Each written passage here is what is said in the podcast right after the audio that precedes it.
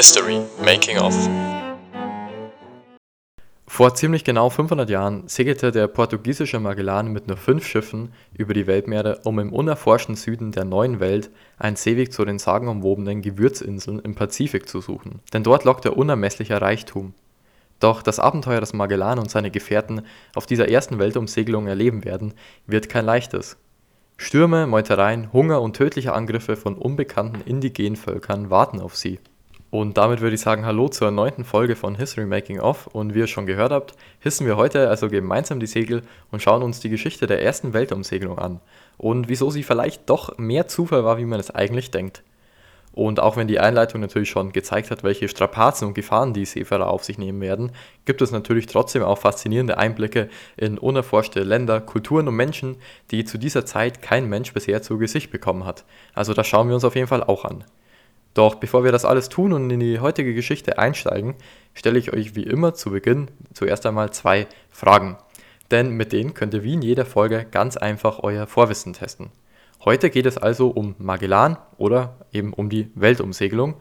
Und ja, dann könnt ihr mal schauen, wie fit ihr schon in diesem Gebiet seid. Also, die erste Frage. Wie starb Magellan? War es A, er starb während einer Meuterei gegen ihn mitten im Pazifik? Oder doch B, er starb im hohen Alter auf einem kleinen Landsitz in Portugal in Frieden? Oder C, er starb während seiner Weltumsegelung in einem Kampf mit Einheimischen? Und die zweite Frage lautet, wie wir später hören werden, segelten insgesamt zu Beginn fünf Schiffe mit Magellan los. Wie viele davon kehrten zurück? Sind es A alle fünf, B drei oder C nur ein einziges? Und wie immer findet ihr die Antworten dann im Laufe der Folge und könnt dann ganz einfach testen, wie viele denn schon wusstet. Also, dann steigen wir mal in die heutige Geschichte ein und zu Beginn gleich mal mit etwas historischem Kontext. Denn wir müssen natürlich verstehen, wieso es denn überhaupt zu dieser gefährlichen Reise kam und ja, wie denn die Welt zu dieser Zeit aussah. Ende des 15. Jahrhunderts liefern sich die beiden westeuropäischen Seemächte Portugal und das Königreich Kastilien, also Spanien, denn das Land war damals eben noch nicht vereinigt. Es, gab, es gab eben das Königreich Kastilien und Aragon also Spanien und äh, Portugal liefern sich also ein Wettrennen um die Vorherrschaft der See. Man sucht vor allem einen Seeweg nach Indien und den Molukken, eine kleine Inselgruppe in Südostasien, denn von dort stammen Gewürze wie Pfeffer, Ingwer, Zimt und vor allem Nelken, welche fast so begehrt wie Gold oder Silber sind. Schon 1492 war bekanntermaßen Christoph Kolumbus mit dem Ziel, einen möglichst kurzen Weg zu den Gewürzinseln zu finden, aufgebrochen und hatte stattdessen Amerika wiederentdeckt. Zwei Jahre später, 1494, kam es dann zum Vertrag von Tordesillas, bei welchem die Herrschaftsgebiete der Spanier und der Portugiesen abgesteckt werden. Man zog jetzt praktisch eine Grenze von Nord zum Südpol und alle Gebiete, die links dieser Linie lagen, also westlich, sollten jetzt also Spanien, dem Königreich Kastilien gehören und alle Gebiete rechts davon Portugal. Hat man jetzt also einen Globus vor Augen, gibt es jetzt von Europa aus eigentlich nur noch zwei Wege nach Indien wenn man jetzt kurz überlegt, die Portugiesen, die ja die östlichen äh, Hälfte zugeteilt bekommen hatten, also die rechte, können ja ganz einfach über Afrika, also Afrika umrunden und so eben nach Indien segeln. Ja, aber für die Spanier sieht das Ganze natürlich schon schwieriger aus, denn sie dürfen nicht durch die portugiesischen Gebiete und haben so eigentlich nur eine Möglichkeit. Sie können nach links segeln in Richtung Westen und so eben bis nach Amerika und dann um Amerika umrunden und nach Indien. Nur so schaffen sie es eben zu den sagenumwobenen Gewürzinseln, bei denen dieser unermessliche Reichtum lockt. Ja, und diesen sehr schweren Weg galt es also für die Spanier zu bestreiten. Und da kommt jetzt auch schon unser Magellanenspiel. Einige werden sich fragen, wieso Magellan, der ja selbst Portugiese war, für seine Rivalen, die Spanier, nun diese Gewürzinseln ja, erkunden sollte. Und damit wir verstehen, wieso Magellan das Ganze überhaupt tat, werfen wir jetzt mal einen kurzen Blick auf sein Leben. Und da kommt ja schon fast wie gerufen eine Kategorie, die den treuesten ja, Hörer diesen Podcast bereits etwas sagen wird. Aber natürlich erkläre ich trotzdem nochmal kurz, ähm, ja, was jetzt auf euch zukommt. Und zwar kommt jetzt die Biografie der Folge. In dieser Rubrik schauen wir uns immer kurz das Leben bzw. eben die Biografie der jeweils wichtigsten und interessantesten Person an und das kann eben perfekt als historischen Kontext dienen. Heute geht es also natürlich um Magellan und wir schauen uns jetzt mal an, wie denn sein Leben vor dieser großen Weltumsegelung äh, verlief, dass wir überhaupt verstehen, wieso er das Ganze getan hat. Also, verschwenden wir keine Zeit und legen los. Seit dem 13. Jahrhundert lebte die Familie Magellans im rauen, gebirgigen Norden Portugals. Die Familie zählte zu den namenhaften Adelssippen Nordportugals, auch wenn ihr Stammbaum gar nicht so tief in unsere Vergangenheit reicht, also zu dem Zeitpunkt nur 200 Jahre. Unser Magellan, um den es heute gehen soll, sein ganzer Name war Ferdinand Magellan, das ist zumindest die spanische Aussprache seines Namens in äh, Portugiesisch äh, hieß er nochmal etwas anders, wurde etwa 480 geboren. Man weiß nicht genau, wann er geboren wurde. Auf jeden Fall ist bekannt, dass er vor 485 geboren wurde und ja, man geht ungefähr um 1480 aus. Er war also ein Fidalgo. Ein Fidalgo war ein Sohn eines adligen Vaters und hatte von diesem ein Wappen geerbt. Und ja, man muss sagen, dass es den Fidalgos eher an Reichtum mangelte, was man jetzt wahrscheinlich nicht von einer Adelsfamilie denken würde, aber ja, Magellan wuchs auch auf jeden Fall nicht reich auf und so war eigentlich sein wichtigstes Gut dieses Wappen, das eben die Ehre der adligen Familien widerspiegelte und dieses galt, galt es eben ja, zu beschützen. Und um dieses zu wahren, stand Magellan eben eigentlich nur ein Weg offen, nämlich Ritter werden. Und ja, viele werden sich jetzt fragen, wie das denn zusammenpasst, denn die meisten werden bei dem Wort Ritter sofort ein Bild vor Augen haben. Und ehrlich gesagt hatte ich auch, nämlich ein Krieger mit Schwert, Ross und Rüstung und Schild. Aber das widerspricht ja doch ganz einem Seefahrer, welcher Schwert mit dem Kompass tauscht und eben zur See fährt. Aber der Ritter galt in Magellans Zeit, also um 1480, also im 15. Jahrhundert, Ende des 15. Jahrhunderts eben, ähm, viel mehr als ein Leitbild oder ein ja, Idealbild, vor allem im Adel. Es ging also viel mehr um die Tugenden eines Kriegers, also eines Ritters, nämlich sein Ehrenkodex und sein Glauben zur Kirche. 1505 führte Magellans Weg ihn zum ersten Mal nach Indien – denn mit einer Armada von insgesamt 20 Schiffen war er einer der Krieger, welche der portugiesische König damals entsandte, um muslimische Aufstände in Goa und Calicut niederzuschlagen. Kurz zur Einordnung hat man jetzt also Indien äh, vor Augen, liegen diese Orte eben an der südwestlichen Küste von Indien. Genau. Und so begann für den Ritter Magellan also acht ereignisreiche Lehrjahre in Übersee. In den Augen Magellans und der meisten seiner Mitreisenden muss fast alles, was sie in den folgenden Monaten zu sehen bekamen, unerhört neuartig gewesen sein und vor allem auch fremd gewirkt haben. Sie wurden mit Sinneseindrücken geradezu bombardiert. Die Hitze der Tropen, ein unvertrauter Sternenhimmel, Menschen mit anderer Hautfarbe und ungewohnten Gesichtszügen, vor allem auch verschiedene Kulturen, deren Sprache, Kleidung, Speisen, Bauwerke und exotische Pflanzen, alles auf einmal. Und ja, das hört sich bisher ja eigentlich ganz romantisch oder auch schön an, muss man sagen, wenn man sowas natürlich zum ersten Mal sieht. Aber war es leider natürlich nicht, denn ähm, ja, vor allem hinterließen die Portugiesen eben in diesen Ländern eine Blutspur und ja, mit seinen Mitreisenden begeht Magellan eben eine Schreckenstat nach der anderen, muss man sagen. An der südwestindischen Küste werden Bewohner getötet, gekreuzigt und ihnen in die Quere kommenden Schiffe versenkt und Städte niedergebrannt. Trotzdem macht sich also in diesen Jahren aber ein junger Ritter namens Magellan zunehmend einen Namen. Unter den Portugiesen kennt man ihn bald. In vielen Schlachten und brenzlichen Situationen beweist er sein Können. Dies gelingt ihm vor allem 1509, also mittlerweile vier Jahre nach seinem Aufbrechen aus Portugal. Bei einer Seeschlacht reißt Magellan in einer aussichtslosen Lage gerade nochmal so das Ruder rum, indem er das Flaggschiff der Gegner kentert und ja, sie so zur Aufgabe zwingt. Da die portugiesische Armada natürlich aber bei diesen Kriegen auch ja, eine hohe Anzahl an Verluste erlitt, ähm, kehrte sie und somit auch Magellan 1513 nach Portugal wieder zurück. Also insgesamt acht Jahre war er eben unterwegs. Im Gepäck hatten die Europäer eine Menge Gewürze. Und gewiss war die Überfahrt lange, unbequem und gefahrenvoll, aber sie entschädigte eben die Reisenden mit viel Muße. Vorausgesetzt, sie verdammten die Wochen und Monate auf hoher See nicht seekrank oder zitterten vor Angst unter Deck. Denn ja, schon ein Zeitgenosse, nämlich ein Franziskanermönch, Fray Antonio, ähm, ja, hatte ein kleines Zitat über das Meer und das lese ich, lese ich euch jetzt mal vor. Das Meer ist so beschaffen, dass sich keiner freiwillig drauf wagt, sondern nur aus Not. Denn ein Mensch, der zur See fährt und das nicht etwa tut, um sein Gewissen zu entlasten, seine Ehre zu verteidigen oder sein Leben zu bestreiten, der ist entweder ein Narr, lebensmüde oder gar wahnsinnig und gehört eingesperrt. Ja, und auch natürlich, wenn dieses Zitat etwas ironisch klingt, ist viel Wahrheit dahinter, denn man sieht, dass die Männer wirklich für Reichtum ihr Leben aufs Spiel setzen und natürlich kann man die Gefahren mit heute auch nicht vergleichen. Also damals war es natürlich viel gefährlicher, weil man einfach eben nicht so gute ja, Schiffe logischerweise hatte und man wird später auch noch sehen, auch bei Magellans ähm, ja, Seefahrt wird ein sehr, sehr großer Teil nicht mehr zurückkehren. Also ja, das Ganze sieht man dann später. Also vermutlich im Frühsommer betrat Magellan nach Jahren in der Fremde wieder heimatlichen Boden. Und eins war klar, denn der Mann, der vor vielen Jahren als unerfahrener Ritter in See stach, war nicht mehr dasselbe. Neben nautischem Wissen brachte Magellan auch geografische Kenntnisse mit, wie sie zu seiner Zeit kaum ein Erdenbürger besaß. Erst recht nicht aus eigener Anschauung. Denn wer konnte schon von sich behaupten, dass er die ganze Strecke von Lissabon bis nach Malakka, also eben nach Indien, beinahe um den halben Globus und zurückgefahren war.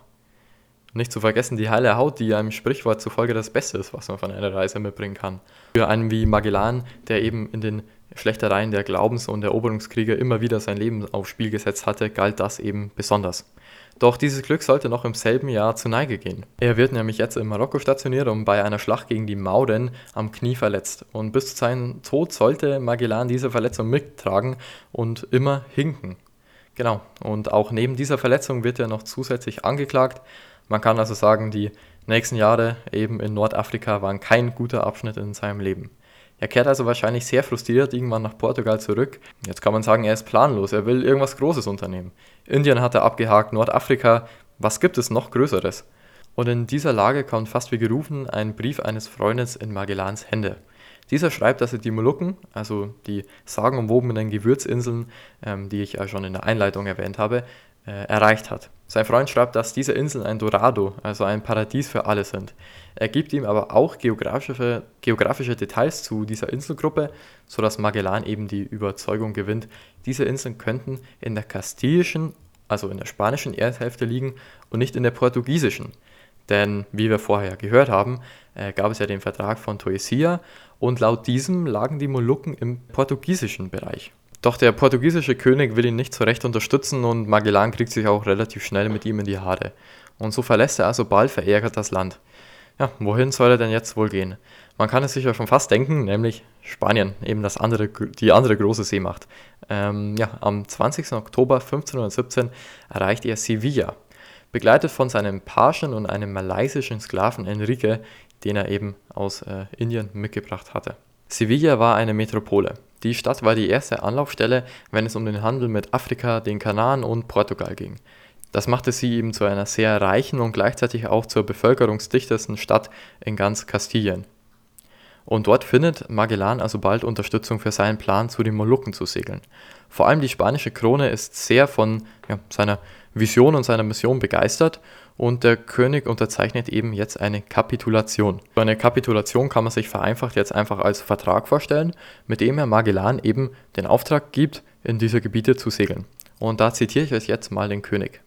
In den Gebieten, die uns gehören und die unsere sind im Ozeanischen Meer innerhalb der Grenzen unserer Demarkation, also eben wieder, hier kommt wieder der Vertrag von Toesia ins Spiel, also man sieht, wie wichtig er zu dieser Zeit war, die Inseln und Festländer zu entdecken, reiche Gewürzvorkommen und andere Dinge, womit uns sehr gedient ist, zu entdecken und woraus diese unsere Reiche großen Nutzen ziehen werden. Also man sieht, der König ist natürlich auch begeistert von dieser Idee. Ich meine, er hat ja eigentlich nur Gutes davon, falls es klappen würde. Zuerst galt es jetzt also, Schiffe zu besorgen. Insgesamt fünf an der Zahl. Nämlich Naos, das ist eben ein bestimmter Schifftyp zu dieser Zeit gewesen, von denen zwei 120 Tonnen, zwei weitere 80 und eine 60 Tonnen Erfassungsvermögen haben sollten. Also es geht jetzt eben nicht um ja, das Gewicht der Schiffe an sich, sondern wie viel sie eben in ihren Lagern aufnehmen konnten. Und ja, man kann vielleicht festhalten, dass Magellan-Schiffe zwischen 20 und 25 Meter maßen, die Santiago, was eben ein Schiff ist, vielleicht auch weniger und die San Antonio etwas mehr. Aus heutiger Sicht mögen Magellans Naos rührend klein anmuten, aber zu ihrer Zeit gab es kein Seefahrzeug auf Erden, das sich mit ihnen messen konnte. Wenn man die beste Kombination von Rumpfstabilität, Manövrierfähigkeit und Lagerkapazität anstrebte, war das eben ja, das Nonplusultra, kann man sagen. Vor allem die Rechnungsbücher der Schiffe bieten uns einen sehr guten Einblick in ja, diese Vorbereitung des Abenteuers und man sieht, was eben alles eingekauft werden musste. Zu Beginn natürlich die Lebensmittel, aber auch verschiedene Sachen wie Kämme, Spiegel und ja, Gold, die eben dann mit den Einheimischen für die Gewürze getauscht werden sollten. Ebenso mehrere Besen, Rattenfallen und zwölf Urinale verweisen auf das große Thema Hygiene. Ketten- und Vorhängeschlösser für Vorratsräume, aber auch vielleicht für Personen, falls es später noch zu Meutereien kommen würde. Ja, das sehen wir dann später. Sollte auf jeden Fall passieren. Ähm, Quittungen für Altartücher, Messbücher und Tamburine erinnern daran, dass eben auch das Leben auf See immer noch unter dem Glauben stand. So, und nach dieser doch sehr langen Einleitung würde ich sagen, setzen wir jetzt also gemeinsam Segel und ähm, ja, beginnen mit unserem Abenteuer. Am 20. September 1519 stach die Flotte mit insgesamt 237 Mann Besatzung in See. Magellan befand sich dabei auf der Trinidad, dem Flaggschiff, insgesamt mit 62 Mann Besatzung. Magellan segelte zuerst nach Teneriffa, wo nochmals Vorräte an Bord geschafft wurden. Danach ging es weiter in Richtung Süden, die afrikanische Küste entlang und bis Sierra Leone eben. Von dort aus hatte man dann vor, praktisch quer einmal über den Atlantik nach Südamerika zu segeln. Doch schon jetzt traf die Crew ihr erster Rückschlag. Der Passatwind erstarb und die Segel hingen schlaff nach unten. Die Schiffe lagen auf dem spiegelglatten Meer. Tage vergingen, eine Woche verging, zwei Wochen vergingen und noch immer kein Wind in Sicht. Der erzwungene Stillstand drückte auf die Stimmung. Dazu kam die schwüle Hitze der Tropen, die das Pech der Schiffe zum Schmelzen brachte. Kann jetzt nicht auch einfach ins Wasser gehen und sich abkühlen, denn laut Pigafetta, das ist eben einer, der mitsegelte, von dem wir die meisten Überlieferungen haben, schrieb, dass Fische mit schrecklichen Zähnen um die Schiffe kreisten und Menschen, wenn sie im Meer antrafen, auffraßen. Diese Fische, von denen Pigafetta schreibt, waren eben Haie. Äh, ja, also es war eben auch unmöglich ins Wasser zu gehen. Je, je länger die Flaute andauerte, desto belastender wurde sie, zumal sie immer größere Löcher in die Vorräte riss. Schließlich sah sich der Generalkapitän zu einer unpopulären Maßnahme genötigt. Angesichts der langen Fahrt, die noch vor ihnen lag, denn man hatte immer noch nicht den Atlantik überquert, befahl Magellan, das Essen zu rationieren. Und nach unzähligen Tagen kehrte aber auch schließlich wieder der Wind zurück und wochenlang überquerten sie jetzt also den Atlantik. Eine Überquerung, die mit Gewittern und schweren Wolkenbrüchen einherging. Mühsames Wetter für die Mannschaft. Nicht nur, weil die wechselhaften Winde ein ständiges Trimmen der Segel erforderte, sondern weil es unmöglich war, sich gegen die Nässe zu schützen. Schon bald war das ganze Schiff von oben herab durchdrungen und auch die Laderäume und das Essen eben waren voller Wasser. In diesen endlosen langen Tagen hielt das schlechte Wetter über einen Monat lang an. Doch am 8. Dezember 1519 sichteten die Abenteurer zum ersten Mal das südamerikanische Festland. In der Gegend des heutigen Rio de Janeiro ließ Magellan seinen Anker ins Wasser. Der Anblick, der sich nun also 240 Abenteurern boten, muss atemberaubend gewesen sein. Als Magellan und seine Männer in die Bucht einfuhren, konnte sich das Zusammenspiel zwischen Meer und der Landschaft ringsum noch ungestört von Hochhäusern, Verkehr und Müll entfalten. So unberührt breitete sich vor ihnen also jetzt diese unglaubliche Kulisse ähm, ja, voller Regenwald aus. Ein Reisender, der das später mal sah, schreibt davon, hinter der Einfahrt gibt es eine Bucht, von der es wohl scheint, dass der großartigste Maler und Architekt der Welt sie erschaffen hat. So ist es laut ihm das schönste und beeindruckendste, was es in ganz Brasilien gibt. Wie es scheint, waren die Einheimischen außer von den großen Schiffen vor allem von den eisernen Werkzeugen und Waffen von den Fremden beeindruckt. Aber das vermeintliche Paradies hatte natürlich auch seine Schattenseiten, denn die verschiedenen Völker betrieben gegeneinander Krieg in denen sie sich gegenseitig grausam töteten, so ein Augenzeugenbericht, und die Sieger die Besiegten aufessen. Ja, denn diese Menschen waren Kannibalen und wer mehr zu diesem Thema erfahren will, der sollte auf jeden Fall in die vierte Folge des Podcasts reinhören. Da erfahrt ihr mehr dazu, ähm, denn da geht es ja um Cortés und die Eroberung des Aztekenreichs und dann könnt ihr mal verstehen, wieso denn die Maya und Azteken Menschen opferten und auch auffraßen, denn ja, darum geht's ja. Jetzt machen wir mal weiter mit der Geschichte. Nach circa zwei Wochen Aufenthalt segelten sie weiter die Küste Südamerikas entlang. Südlich des 49. Breitengrades tut sich dann jetzt also ein natürlicher Hafen an der Küste auf und da es der erste seit hunderten von Meilen ist, segeln sie daher ohne viel Abwägen durch die schmale Einfahrt und werfen Anker. Es ist der letzte Märztag des Jahres 1520, ein Sonnabend. Also sind circa drei Monate seit dem Aufenthalt von Rio de Janeiro vergangen und in dieser Zeit suchten die Schiffe durchgehend eben eine Durchfahrt auf die andere Seite Südamerikas, um eben eine Durchfahrt zu finden, denn man wollte ja eben in den Pazifik, also Südamerika, äh, durchkreuzen und man hatte jetzt natürlich nicht vor, ganz Südamerika zu umrunden und deswegen suchten sie eben die ganze Zeit eben eine ja, Meeresenge, die eben durch den Kontinent durchführte. Wegen der fortgeschrittenen Jahreszeit entschied sich Magellan jetzt aber, diesem erwähnten natürlichen Hafen zu überwintern und eben nicht weiter zu suchen. Diese Entscheidung brachte bei einigen das Fass zum Überlaufen. War man nicht schon frustriert genug, keine Durchfahrt zu finden, sollte die Crew jetzt auch noch in diesem lebensfeindlichen Gebiet überwintern. Denn wenn man jetzt Südamerika im Kopf hat, denkt man ja eigentlich, dass es relativ warm sein wird. Aber ähm, ja, der 49. Breitengrad ist schon wirklich fast ganz unten äh, auf unserer Welt, also wenn man jetzt den Globus vor Augen hat. Also es geht dann schon Richtung Südpolartiges äh, Wetter. War schon ja, sehr, sehr kalt. Und so schließen sich zwei und ein ehemaliger Kapitän, eben der fünf Kapitäne, zusammen und es braut sich die erste Meuterei an. Nachdem der Palmsonntag ausgeklungen und über den Hafen, in dem die Flotte Schutz gesucht hatte, die Nacht herabgesunken ist, löst sich ein Boot von der Konzeption, also einem der Schiffe. Es nähert sich mit leisen Ruderschlägen der San Antonio und obwohl Vollmond ist, gelangt das vollbesetzte Boot unbemerkt zu dem anderen Schiff. Und bevor dessen Wache Alarm schlagen kann, stehen also zwei Dutzend Bewaffnete auf Deck. Angeführt werden sie von einem gewissen Cartagena und Quesada der sein Schwert gezogen hat und nun mit einem anderen zielstrebig das Achterkastell erklimmt. Ohne anzuklopfen dringt also das Grüppchen in das Schiff ein.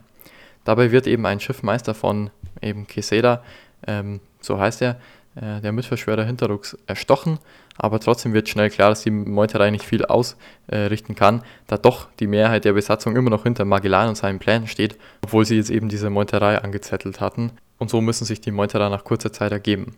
Und auch wenn das Ganze jetzt nicht viel gebracht hatte, werden sie trotzdem vom Anführer, also Magellan, ähm, ja, zum Tode verurteilt. Mendoza, das war der andere der drei Anführer, wird gevierteilt, Quesada geköpft und der dritte Cartagena, was er Name, wurde mit einem Sack voll Proviant an Land ausgesetzt.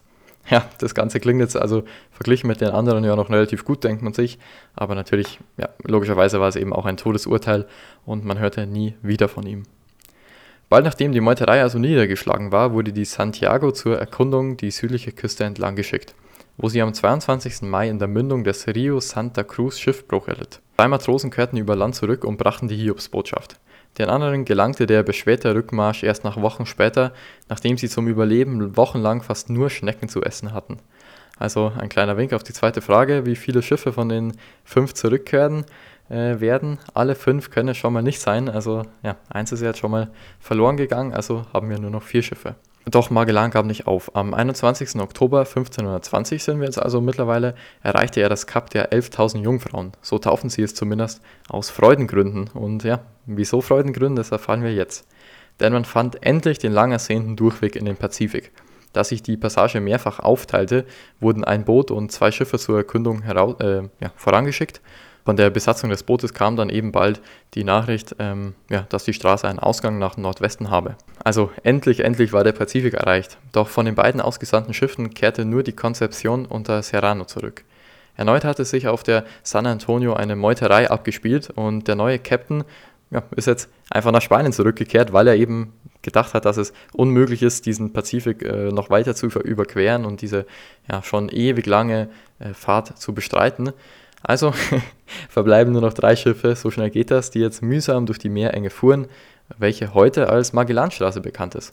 Und ja, wenn ihr wissen wollt, wie diese Magellanstraße, die ähm, ja, weltweit bekannt ist seitdem, aussieht, könnt ihr jetzt auf Instagram vorbeischauen bei History Making Off, denn da gibt es ja wie zu jeder Folge passend die Illustration mit den wichtigsten und interessantesten Dingen aus der Geschichte, also aus der jeweiligen Geschichte zur Folge eben. Und so auch zur Magellanstraße findet ihr dort eben Bilder, wie das Ganze denn so aussieht. Und den Link findet ihr in der Folgen- und Podcast-Beschreibung, aber dazu gibt es später nochmal etwas mehr. Auch wichtig zu erwähnen ist, dass die Besatzung mittlerweile durch Krankheiten, Meutereien und eben die Deserteure, die ja, geflohen waren, eben äh, nur noch 175 Mann stark war. Also ein doch schon sehr starker Verschleiß, wie ich eben schon in der Einleitung erwähnt hatte. Zu dieser Zeit Seereisen waren nicht ohne. Trotzdem schrieb ein Matrose, nachdem sie eben diese Magellanstraße wie sie später heißen sollte, gefunden hatten, ein jeder schätzte sich glücklich, weil er sich an einem Ort befand, an dem sich vor ihm kein anderer befunden hatte, und sie danken Gott vielmals, dass er ihnen diese Ehre hätte zuteilwerden lassen. Doch auch dieses Glück währte nicht lange. Für die Überquerung des Pazifiks brauchte die Armada drei Monate und 20 Tage, während denen auf zwei winzige unbewohnte Inseln sie auch kein einziges Mal Land zu sehen bekamen. Ein Großteil der Mannschaft erkrankte an Skorbut und es gab an Bord der Schiffe nichts mehr zu essen, außer mit Würmern und Ratten Kot durchsäten Zwieback. Nicht sehr lecker. Die Seeleute begannen daher in Salzwasser gedünstete und geröstetes Leder oder Suppe aus Sägespänen zu essen. Besonders bewährt waren Ratten. Das geht eben auch aus den Aufzeichnungen und Tagebüchern hervor, also das stimmt wirklich, denn ja, dieses Fleisch war eben so beliebt, dass sie damit handelten und eine halbe Dukate äh, musste man zahlen, eben um eine Ratte essen zu können. Ja. Erneut starben mindestens 20 Männer. Die erste bewohnte Insel, die sie nach dieser gefühlten Ewigkeit oder eigentlich einer wirklichen Ewigkeit anlaufen, zwingt sie dank eines Konfliktes mit den Einheimischen sofort zum Aufbruch. und so gelang sie etwa eine weitere Woche später, am Morgengrauen des 16. März 1521, also man sieht, wie viel Zeit jetzt vergangen war seit der Magellanstraße, zur Insel der Bemalten. Die bemalten Männer kamen erst am zweiten Tag, nachdem die Seefahrer auf der Insel ihre Zelte aufgeschlagen hatten. Es waren neun in einem Boot, alle braun gebrannt, schwarzhaarig und wohlgenährt. Außer einem Tuch um die Hüfte trugen sie kein Gewand, so dass man die Bemalung ihres Körpers sehen konnte daumendicke Linien, die sich gerade oder im Zickzack die Beine hinaufzogen, breite Bänder aus Rauten oder Dreiecken, was ihnen Gliedmaßen des Aussehens von Schlangen gab. Andere Muster erinnerten an die Ranken und Blüten von Schlüngelpflanzen. Und einer, also eben ihr Anführer, hatte sogar die Backen bemalt. Der Anführer trug eben auch noch zusätzlich Ohrringe aus purem Gold und Armreife. Als die Schar sich dem Lager der Seefahrer näherten, verbot Magellan seinen Leuten, sich ohne Erlaubnis zu bewegen oder auch nur ein Wort zu sagen. Denn, wie schon vorher kurz erwähnt, auf einer Insel davor kam es schnell zur Eskalation und man ging also schnell auf Abstand, aber die, ja, die Sorgen waren unbegründet. Denn erneut Pigafetta schreibt, sie merken sofort, dass es vernünftige Leute waren und sie ja, verstanden sich prächtig, kann man sagen. Während vier der bemalten Männer davonruderten, um ihre Kameraden zu holen, die in der Nähe gerade beim Fischen waren, ließ Magellan die anderen mit den wenigen an Essen und Trinken bewirten, das seine Vorratskammern eben noch zu bieten hatten. Er schenkte ihnen eine rote Kappe, Spiegel, Kämme, Glöckchen und andere Dinge. Die Bemalten revanchierten sich mit Fisch, einem Gefäß voll Palmwein, indischen Feigen, wie Pigafetta schreibt. Heute weiß man, es waren eigentlich Bananen, aber ja, das war eben zur, zur damaligen Zeit noch nicht bekannt. Und zwei Kokosnüssen. Man verständigte sich mit Händen und Füßen und verstand sich dabei aber so prächtig, dass der Generalkapitän, also Magellan eben, die Besucher schließlich auf die Trinidad einlud. Er führte sie über das Schiff und legte ihnen Proben von Nelken, Zimt, Pfeffer und Ingwer vor. Äh, jene waren also, denen die Europäer am meisten entgegenfieberten. Und die Einheimischen gaben dann laut Pigafetta, Zitat, äh, Zeichen, dass diese Dinge, die der Kapitän ihnen zeigte, dort wuchsen. Und die Europäer müssen sich ja, sehr, sehr gefreut haben, dass sie jetzt also endlich in der Nähe dieser äh, Herkunftsorte dieser Gewürze eben waren. Also es war auf jeden Fall ein gutes Zeichen. Zur Freude ließ dann Magellan auch Geschütze abfeuern und angeblich erschreckten sich die Einheimischen so, dass sie sofort von Bord sprangen ins äh, Meer, ja, weil sie einfach natürlich sowas noch nie gesehen hatten. Mit Hilfe eines Sklaven Enrique, der mit äh, Magellan damals ja nach Sevilla eingereist ist, vielleicht könnt ihr euch ja am Anfang erinnern, ähm, der diente eben als Dolmetscher. Und Magellan konnte so eben mit dem Fürsten der Insel der Bemalten kommunizieren. Und der Name des Fürsten war Raya Kolambu. Ich hoffe, dass ich es richtig ausgesprochen habe. Und ja, sie tauschten eben Geschenke aus. Und Kolambu, also der Fürst, geleitete die Spanier auf die Nachbarinsel Cebu, wo es ihnen gelang, den Fürsten dieser Insel wiederum äh, ja, zu überzeugen und laut Magellan zum Untertan zum Christentum zu bekennen und zur Unterwerfung unter die Herrschaft des Königs von Spanien zu bewegen. Also ja, natürlich klingt das etwas ähm, dramatischer, wie es war. Sie hielten halt eben Messen ab und ja, man kann schon sagen, dass eigentlich die äh, Einheimischen das Ganze gut annahmen. Der Datu, also das war eben der Name für den Fürst eines solchen, einer solchen Insel, ähm, auf der Nachbarinsel. Wiederum lehnte jedoch die spanische Oberherrschaft und auch die christliche Missionarisierung ab und schnell kam es zum militärischen Konflikt. Man fragt sich jetzt vielleicht, welcher Teufel den großen Seefahrer, also Magellan, ritt, dass er sich derart an die Innenverhältnisse nach nur wenigen Tagen dieser Kulturen einmischte. Einige äußerten über die Jahre auch den Verdacht, dass der Abenteurer mittlerweile großenwahnsinnig geworden war. Was auch immer ihn dazu brachte, Krieg gegen diese Nachbarinsel zu führen, es passierte auf jeden Fall. Wir werden wohl nie wissen, wieso, aber bald sollte es zum Angriff kommen, den er auch bitter bezahlen musste. Denn der Widerstand war viel massiver, als die Angreifer erwartet hatten. Es gelang ihnen zwar ein Dorf in Brand zu stecken, aber nachdem eben die Spanier, Portugiesen, also die Seefahrer, eben ihre Armbrustpfeile und ihr Pulver verschossen hatten, sahen sie sich bald in die Defensive gedrängt und von drei Seiten umringt. Irgendwann waren also die meisten seiner Männer verletzt und Magellan selbst trug mehrere Wunden im Gesicht und an den Beinen davon und blutete bereits stark. Als er schließlich die Kehle von einer Lanze durchbohrt bekam und zu Boden ging, ergriffen seine Leute die Flucht und er starb. Die große Reise seines Lebens war zu Ende.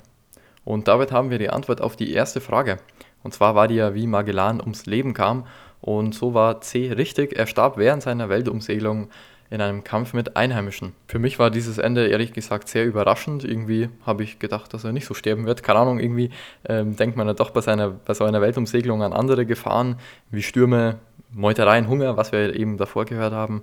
Aber ja, irgendwie war dieses Ende wohl auch recht passend, wenn man seine Jahre davor äh, überlegt, wo er diesen Völkern natürlich schon schreckliche Dinge angetan hat. Vielleicht war es ein gerechtes Ende. Man weiß es nicht, das äh, mag ich jetzt auch nicht zu beurteilen.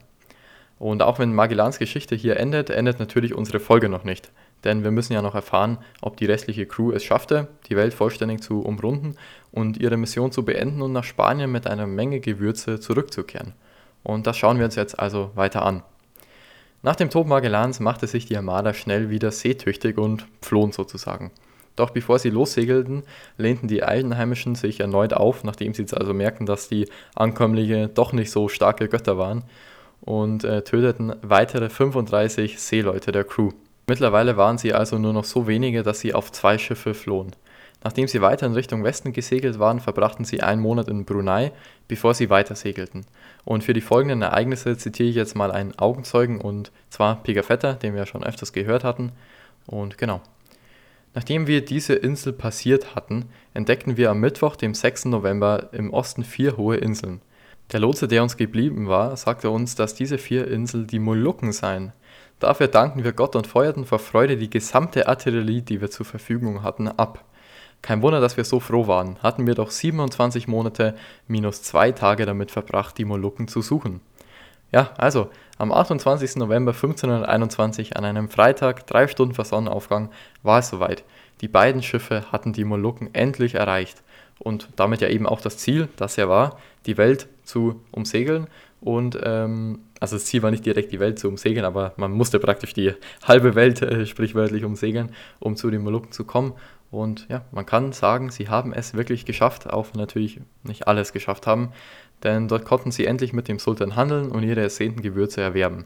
Die dortigen Einwohner kannten ja bereits Europäer, weil die Portugiesen bereits über Afrika, also über die andere Erdhälfte ja eben äh, dort hingekommen waren und Handel mit diesen Völkern ja, betrieben haben. Insgesamt erworben die Seefahrer jetzt also ca. 26 Tonnen Gewürze, vor allem Nelken. Am 21. Dezember segelte die Victoria, also eines der beiden Schiffe, Schiffe mit äh, 47 Europäern und 13 Ostindern als Besatzung los. Jetzt ohne die Trinidad, weil diese noch immer ähm, ja, so ramponiert von der Fahrt war, dass sie eben, obwohl sie die Molukken erreicht hatte, nachdem nicht mehr weiterfahren konnte und erstmal repariert werden musste. Die Trinidad segelte am 6. April 1522 mit ca. 55 Mann an Bord von den Molukken aus in Richtung Südamerika. Man ging jetzt also praktisch wieder den Weg zurück und das war ja eben auch vorgesehen, denn man sollte ja nicht durch die portugiesische Erdhälfte. Also man musste eben wieder nach Indien, nach Südamerika und dann nach Europa und nicht den kürzeren Weg nach Afrika. Das klappte wegen verschiedenen Gründen nicht, vor allem Stürme und der Nahrungsknappheit. Und so segelte, segelte, eben das eine Schiff zurück zu den Molukken, geriet dort in portugiesische Gefangenheit, als sie die Portugiesen um Hilfe baten und nur fünf von den ähm, ja, 25 Überlegenen Überlebenden kehrten über die nächsten Jahrzehnten wieder zurück nach Europa. Also gibt es jetzt nur noch das andere Schiff, die Victoria. Sie entschied sich jetzt aber in Richtung Westen zurückzusegeln, also über die eigentlich verbotene portugiesische Globushälfte sozusagen, denn Magellan hätte ja eben nicht darüber segeln wollen. Der neue Kapitän entschied sich jetzt also doch über die äh, portugiesische Hälfte zurückzukehren und so eben komplett äh, die Welt zu umrunden. Auch wenn es also nicht vorgesehen war, sollten sie schaffen, hätten sie die Welt jetzt also doch umrundet und am 6. November des Jahres 1522 erreichte die Victoria San Lucar den spanischen Ausgangshafen. Lediglich 18 Männer der einst aufgebrochenen 242 Männer gingen gezeichnet von Hunger, Sonne, Salz und mit zerrissenen Kleidern an Land, begleitet von drei ostindischen Besatzungsmitgliedern. Die erste Weltumsiedlung war vollendet. Also, sie schafften es eben doch, die Reise ähm, ja, zu vollziehen und auch natürlich, wenn diese Reise von den Molukken nach Europa wieder mehr über mehrere Monate ging und das anstrengend war. Das Ganze will ich jetzt aber nicht nochmal so aufdröseln. Ich glaube, wir haben genug von äh, den Seegeschichten schon erfahren in dieser Folge und deswegen ja, habe ich das jetzt etwas abgekürzt. Und damit endet auch unsere Geschichte. Ja, wow, würde ich sagen. Also das war jetzt wirklich ein Abenteuer, aber ein paar abschließende Worte zur Einordnung würde ich trotzdem noch gern verlieren. Vielleicht interessiert es doch ja den einen oder anderen, was jetzt eben danach geschah. Also wer jetzt äh, aufmerksam aufgepasst hat, wird gemerkt haben, dass Magellan selbst also niemals die Welt richtig umsegelt hat. Auch wenn man natürlich sagen kann, dass er früher schon mal über den anderen Weg in Indien war, hatte er praktisch doch die Welt übers umsegelt, aber eben nicht in einem Mal. Er gelang also nur diesen 18 Passagieren eben. Aber auch Spanien, also das kastilische Königreich, hatte eine bittere Pille zu schlucken, denn durch die Reise Magellan stellte man fest, dass der Seeweg in Richtung Westen zu den Molukken nicht profitabel war. Äh, er war einfach viel zu gefährlich, wie man gesehen hat, und dauerte viel zu lange und war auch eben zu teuer. Man konnte zwar durch diese 26 Tonnen Gewürze, die man erworben hatte, ähm, die Kosten der Fahrt decken, aber es war eben nicht möglich, viel Profit daraus zu schlagen und darauf waren sie ja eigentlich äh, aus. Könnt mir gerne mal äh, Feedback geben, das würde mich auf jeden Fall sehr interessieren, wie ihr denn solches Thema fandet, also mal etwas mehr in Richtung Abenteuer. Äh, ich glaube, das ist doch auch mal eine ganz gute Abwechslung und ähm, ich kann mir auch gut vorstellen, dass in Zukunft noch das ein oder andere Thema zu so einer Reise kommen wird. Um das Ganze und natürlich auch andere spannende Themen in Zukunft nicht zu verpassen, würde es mich natürlich sehr freuen, wenn ihr den Podcast auf allen Plattformen oder auf der Plattform, auf der ihr ihn hört, besser gesagt, ähm, folgen würdet und auch am besten gut bewerten, denn das macht den Podcast einfach ja, sichtbarer, würde ich mal sagen, und ähm, unterstützt mich natürlich am allermeisten. Außerdem könnt ihr jetzt auf Instagram vorbeischauen, denn dort kommen zu jeder Folge immer zwei Posts. Mal immer am Erscheinungstag der Folge, also entweder am 15. oder 30., je nachdem, wann die Folge rauskommt. Da gibt es eben die Illustration zur Folge, bei denen ihr nochmal die wichtigsten Personen, äh, Karten und heute natürlich vor allem auch Karten, Schiffe, so etwas zur Folge nachschauen könnt. Da gibt es das Ganze nochmal verbildlicht. Das ist auf jeden Fall nochmal sehr gut, immer im Nachgang zu der Folge oder auch während der Folge, um das Ganze besser zu verstehen. Und immer sieben Tage, also eine Woche nach Erscheinungstag, kommt dann der zweite Post, bei dem nochmal ein spannendes Thema oder auch das wichtigste Thema der Folge aufgegriffen wird. Und ähm, ja, da kommt dann auch noch immer ein zweiter Post dazu. Checkt das auf jeden Fall ab, um da in Zukunft nicht zu verpassen. Und natürlich könnt ihr mich äh, auf allen weiteren Social Media Kanälen wie YouTube oder ähm, Instagram allgemein abonnieren und mir folgen. Äh, alle Links findet ihr sowieso in der Podcast-Beschreibung. Also wer das machen will, ist da auf jeden Fall äh, gut versorgt. Genau. Und dann vielen Dank, wer bis hierhin zugehört hat und bis zur nächsten Folge. Ciao.